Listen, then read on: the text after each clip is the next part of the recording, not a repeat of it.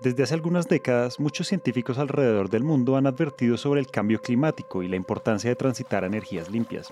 Y para nadie es un secreto que algunos países a causa de estas recomendaciones empezaron la descarbonización de sus energías más o menos desde los 2000. Sin embargo, pareciera que de un tiempo para acá, hablamos del 2015 y la firma del Acuerdo de París, muchos países alrededor del mundo empezaron casi que una carrera por ser los primeros en transitar a energías limpias.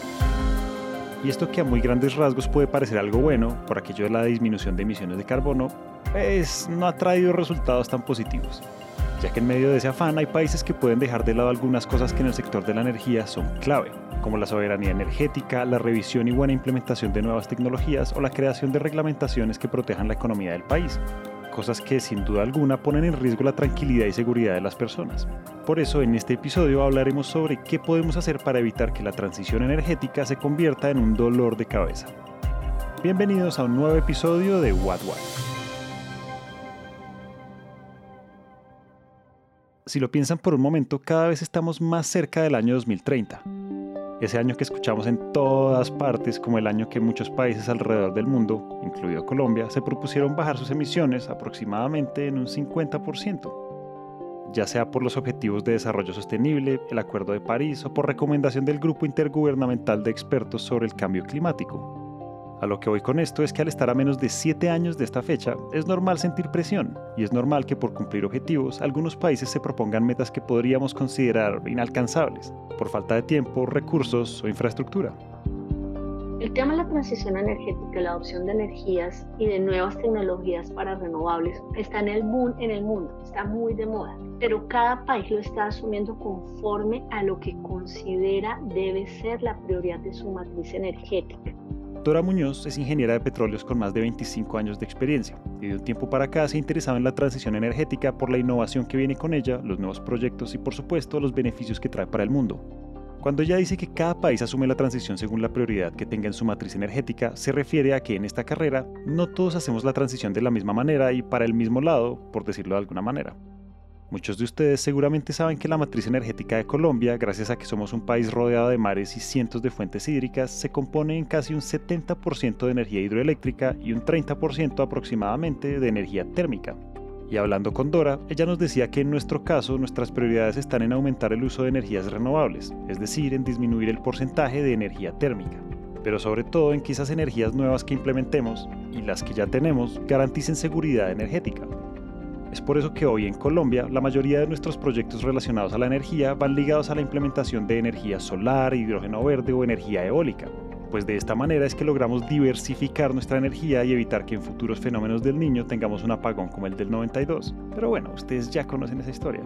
Si quisimos dar doble clic a esto de las prioridades es porque ha pasado que en ocasiones algunos países no las tienen presentes y en medio del afán por querer avanzar dejan de lado esas tecnologías que hubieran solucionado sus problemas por implementar tecnologías que escucharon fueron útiles en otro lugar.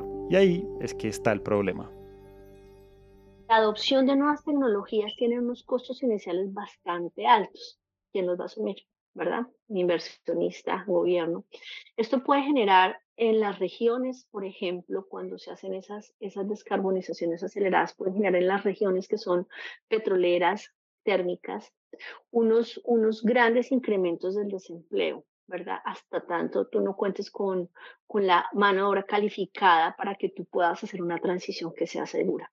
Y otra cosa es que el reemplazo y la adopción de unas nuevas tecnologías que eventualmente sean más limpias tiene que garantizar lo siguiente la confiabilidad de los sistemas, la continuidad de la producción y dentro de eso también la cobertura.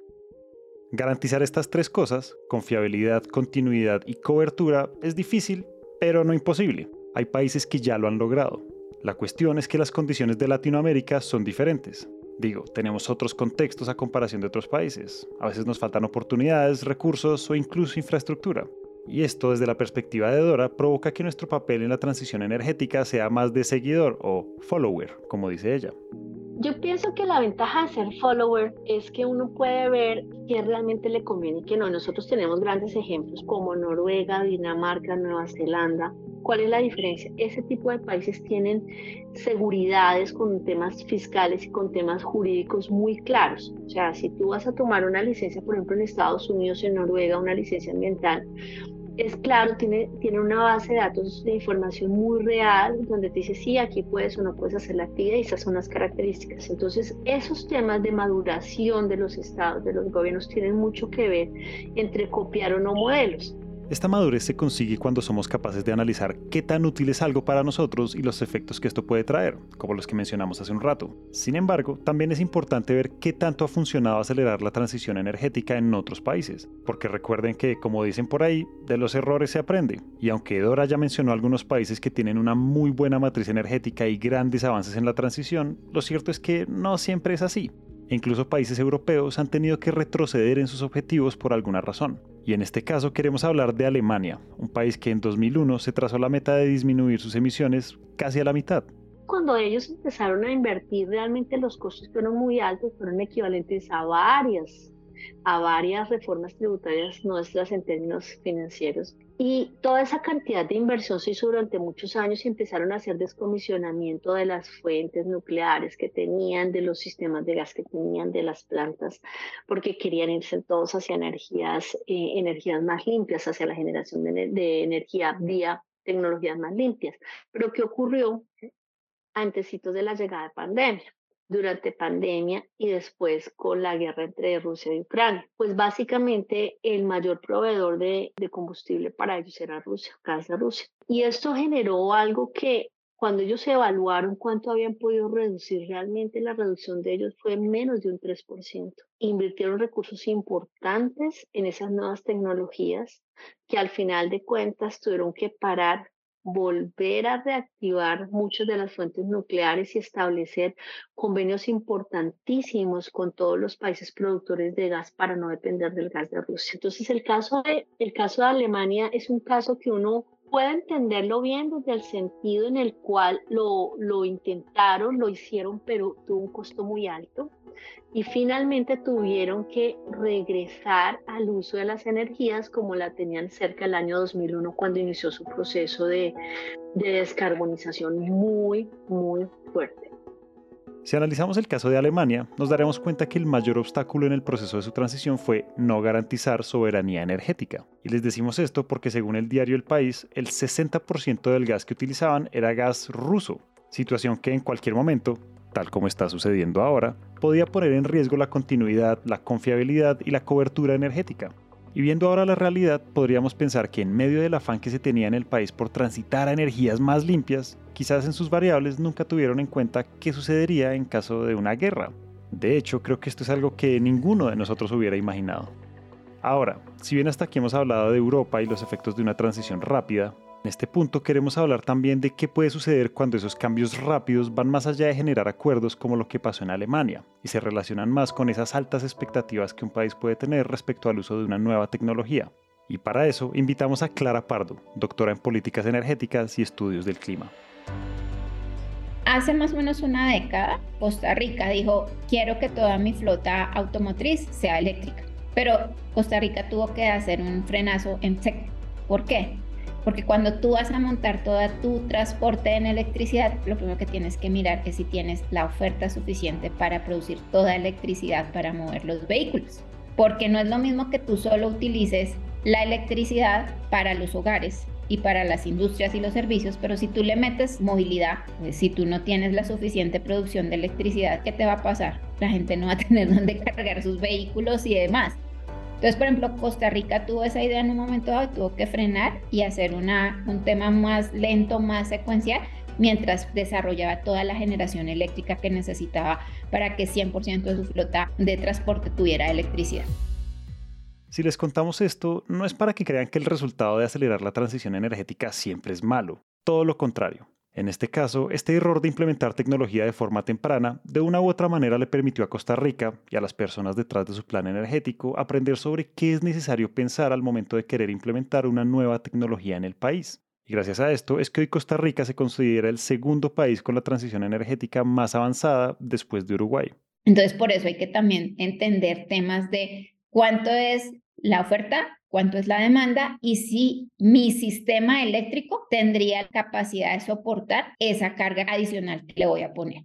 Si bien hasta aquí hemos hablado principalmente de cosas que debemos tener en el radar para que la confiabilidad, continuidad y cobertura de la energía no se vean afectadas, hablando con Clara y Dora nos dimos cuenta que esto de tener expectativas altas alrededor de nuevas tecnologías no solo es cuestión de los gobiernos, sino también de nosotros como personas del común.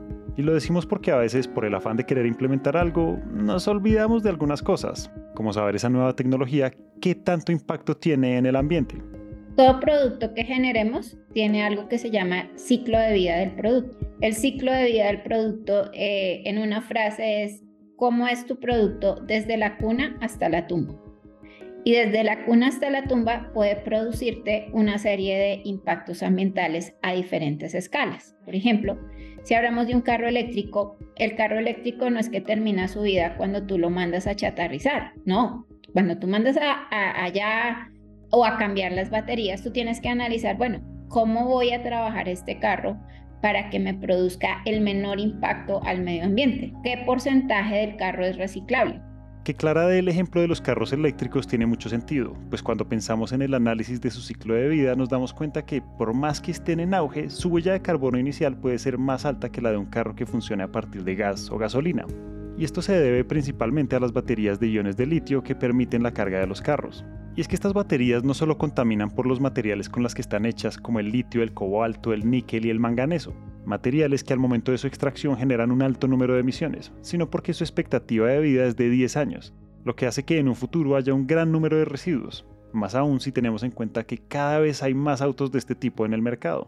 Pero ojo aquí, porque no queremos que piensen que les estamos diciendo que no deberíamos usar este tipo de autos. Todo lo contrario, esto es más bien una invitación para que a partir de estos análisis de ciclo de vida pensemos en qué podemos hacer con este tipo de productos, pues lo cierto es que soluciones hay muchas.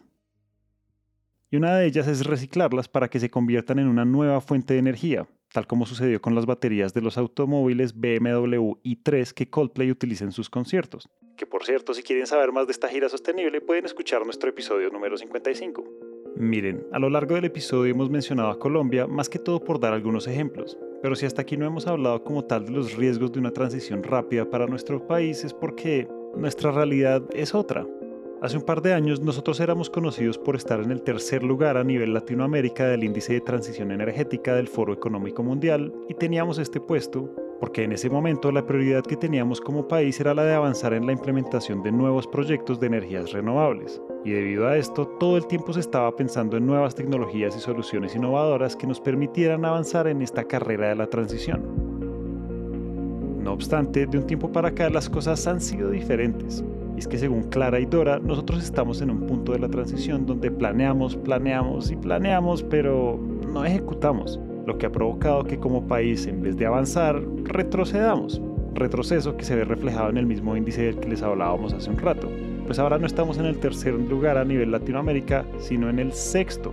Y si se preguntan por qué está sucediendo esto, es porque, en pocas palabras, algunos proyectos se pausaron, algunas leyes no se generaron y la inversión en el país no ha sido la esperada.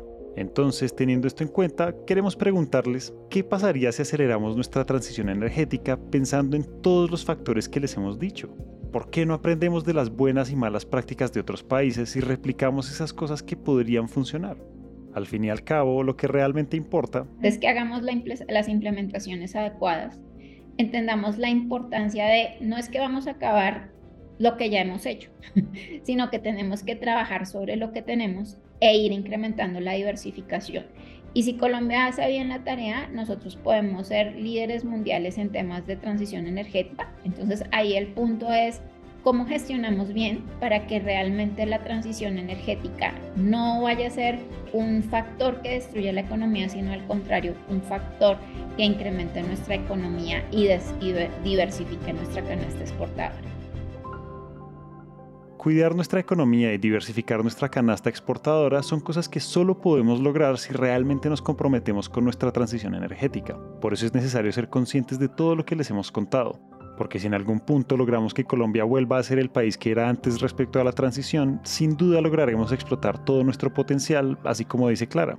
Sin embargo, como no queremos que olviden la responsabilidad que esto requiere, para terminar este episodio queremos dejarlos con un último mensaje de Clara Básicamente, la transición energética se debe hacer con responsabilidad. Se debe entender no como un punto de la, de la parte del ciclo energético, sino se debe entender como un todo y una cadena de valor que tiene que verse desde la generación hasta el consumo y la disposición final. Porque si solo vemos que transición energética es decir que no vamos a producir más, por ahí no es el camino. Hasta acá llegamos hoy. Esperamos que este episodio haya prendido el bombillo de las ideas. Y si les gustó lo que oyeron, los invitamos a dejar una reseña de 5 estrellas en Apple Podcast o a seguirnos en Spotify.